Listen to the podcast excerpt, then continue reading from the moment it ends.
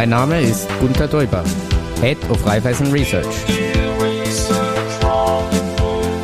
Und mein Name ist Christian Drastil. Ich bin der Host dieses Podcasts. Raiffeisen Research Remix im Audio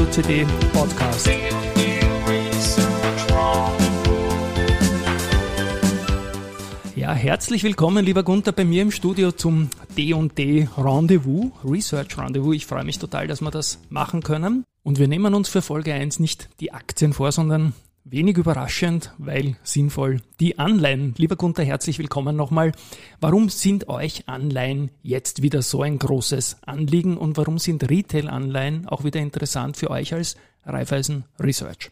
Am Kapitalmarkt, beim Kapitalmarktzins hat sich sehr viel getan.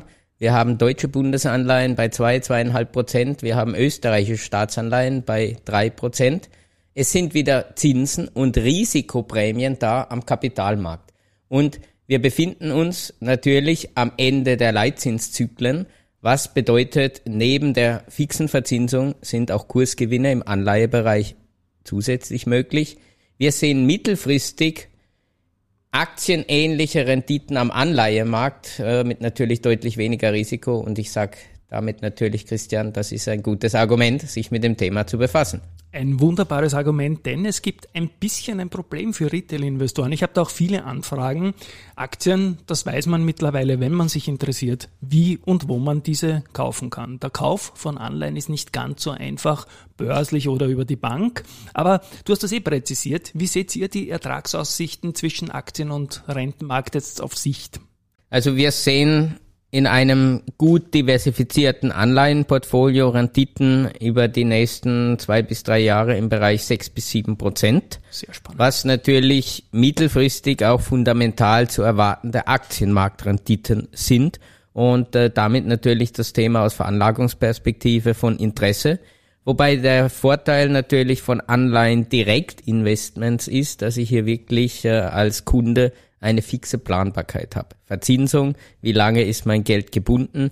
Derzeit natürlich die inverse Zinskurve mit sehr hohen Verzinsungen auch in kurzen Laufzeitenbereichen und damit natürlich aus Kundenperspektive festverzinsliche Wertpapiere sind zurück. Ich komme aus den 80er Jahren, da war das einfach Klassiker und ich glaube, du hast auch Zahlen mitgebracht, wie der Anteil ähm, an Anleihen in Retail-Portfolios zurückgegangen ist. Ja, also derzeit, wir sehen eine leichte Aufwärtsbewegung, liegt die Kategorie Anleihen bei circa drei Prozent des Finanzvermögens der österreichischen Haushalte. Wir waren sogar in den letzten Jahren bei Werten, die um die zwei Prozent lagen. Das heißt, es tut sich schon etwas und gerade im ersten Quartal sind schon rekordmäßige Veranlagungen in den Anleihenbereich geflossen von österreichischen Haushalten. Nur die drei Prozent sind sehr niedrig.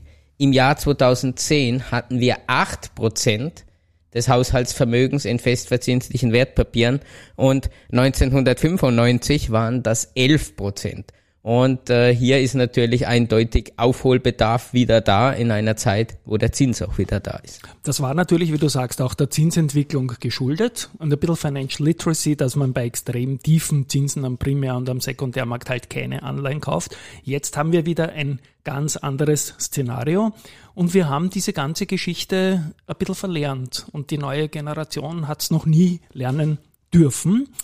Ähm, Jetzt die Frage, was sind mögliche langfristige positive Effekte auf die Entwicklung vom Kapitalmarkt, wenn wir jetzt als Gesellschaft, als Anlegerinnen und Anleger mehr Anleiheinvestments setzen?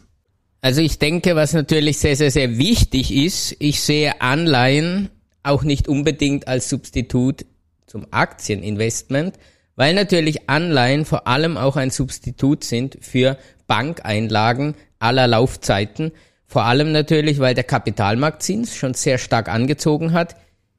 Die Einlagen ziehen nach, aber natürlich bei den täglich fälligen Einlagen, das ist kein Sparprodukt, auch wenn die Diskussion hier teilweise leider in diese Richtung geht. Und wir haben immer noch zu viel Vermögen. Circa 20 Prozent des Haushaltsvermögens liegt in Einlagen. Und wichtig ist natürlich, dass auch Kunden, die vielleicht noch nie ein Depot oder Wertpapierdepot hatten, zum Anleihekauf, auch wenn sie sich nicht gleich in den Aktienmarkt hineintrauen, ein Depot brauchen. Und insofern wäre es natürlich zur Kapitalmarktentwicklung und auch zur Entwicklung der Retail-Investorenbasis in Österreich auch sehr wichtig, das Anleihenthema aus dieser Tangente zu sehen. Spannend, spannend. Diese Facetten, wenn man lange dabei ist, sieht man das ja gar nicht, was das alles für einen Rattenschwanz an logischen und sinnvollen Entwicklungen hat. Ich spreche jetzt mit dir natürlich aber als Head von Raiffeisen Research und da kommt dann die Frage, wie wählt ihr attraktive, solide Retail-Anleihen aus und wie bezieht ihr das in euer Research ein und was kann ich da als Interessentin, Interessent von euch erwarten? Also wir sind derzeit im Prozess hier ein, ich würde sagen, sehr solides Rahmenwerk aufzusetzen, weil natürlich sich einfach an den Bloomberg setzen, ein paar Anleihen suchen für den Retail-Bereich nicht so einfach ist. Wer hat schon einen Bloomberg, ne? Ja, aber selbst wenn man diesen hat, ist es nicht so einfach. Man muss auf die Stückelung schauen, aber vor allem auf die Liquidität, weil nicht alle Retail-Anleihen sehr liquide sind und vor allem, ob eine Anleihe wirklich retailfähig ist weil viele Unternehmen in den letzten Jahren Anleihen begeben haben, die nicht retailfähig sind. Die Unternehmen haben sich hier auch sehr lange nicht um den Retail-Investor bemüht. Ich Wenn, muss da kurz einwerfen, da geht es um die Stückelung zum Beispiel. Ne? Da geht es um die Stückelung oder so. Ja. Und wir sehen trotzdem am Markt nach einem gewissen Screening, also Mindeststückelung zum Beispiel 1000 Euro, natürlich auch retailfähig, circa 4200 Anleihen im Euro-Bereich, die retailfähig sind. Und dieses Universum zu screenen ist natürlich meines Erachtens eine klassische Aufgabe für Finanzmarkt Research und wir widmen uns dem Thema und sehen hier natürlich einige interessante Optionen. Aber wichtig ist die Liquidität, deswegen schauen wir immer, dass eine Retail-Anleihe mindestens an zwei renommierten Börsenplätzen gehandelt wird, dass es aktive Quotierungen gibt und dass man diese Quotierungen auch überprüft weil natürlich die Liquidität wichtig ist als Absicherung, selbst wenn man im Buy-and-Hold-Bereich unterwegs ist. Und zweitens natürlich auch, damit die Bid-Ask-Spreads akzeptabel sind, muss ich auf die Liquidität schauen. Und das ist neben der Stückelung das heikelste Thema, aber natürlich ein Thema, was wir eben als Finanzmarktanalysten genau analysieren können. Siehst du weitere große Unterschiede? Du hast jetzt schon gesagt, die, natürlich die Liquidität vor allem. Ähm, Unterschiede zu Aktieninvestments jetzt aus der Sicht vom Retail-Investor? Naja, natürlich, ähm, Aktieninvestment ist ein klassisches äh, Investment in Unternehmen und Firmen. Hier muss man natürlich sagen, dass der Anleihenmarkt ganz anders gestrickt. Circa 50 Prozent der retailfähigen Anleihen sind sowieso Banken. Der Rest entfällt auf Staaten, beziehungsweise teilweise auch Bundesländer oder eben auch auf supranationale Finanzinstitutionen. Das ist nochmal circa 30 Prozent des Marktes.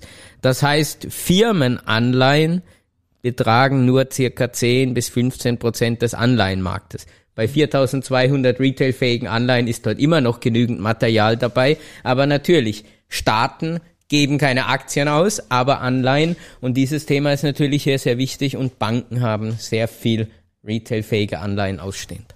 Mhm. Also die Corporate Bonds, die trennt man als Firmenanleihen von den Bankenanleihen, obwohl eigentlich Banken auch Firmen sind, aber ist, glaube ich, ein wichtiger Punkt. Warum können jetzt gerade die Retail-Anleihen im aktuellen Markt ganz besonders interessant sein?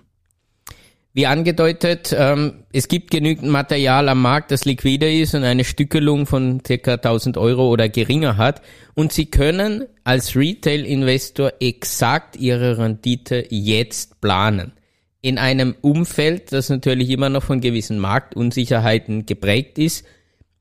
Und um hier die Dimensionen aufzumachen, Sie können derzeit für kurze Laufzeiten am Kapitalmarkt je natürlich auch äh, nach Bonität vier bis fünf Prozent veranschlagen. Es gibt auch, mit Österreich-Bezug, ähm, Immobilienanleihen von Immobilienunternehmen mit Laufzeit 25, 26 mit einer Verzinsung von sechs bis neun Prozent. Und äh, das sind natürlich, glaube ich, Werte, wo man auch von einer eindeutigen Realverzinsung mittelfristig sprechen kann.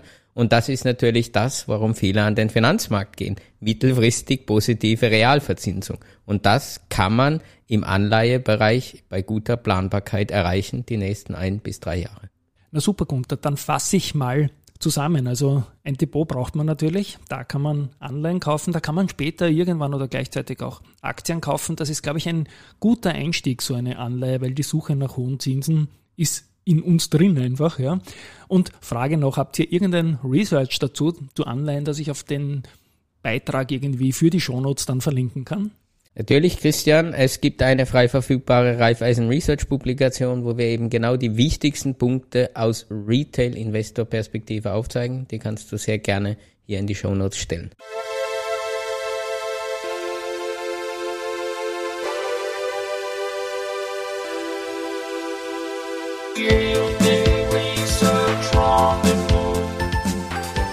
Mein Name ist Gunter Däuber, Leiter Raiffeisen Research.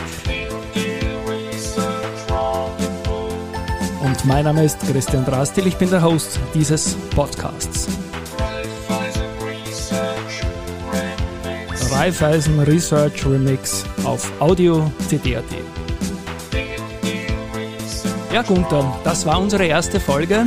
Wir hören uns in einem Monat wieder. Ich glaube, wir haben da Time to Market auf einen Nerv getroffen. Tschüss einmal von meiner Seite an euch da draußen.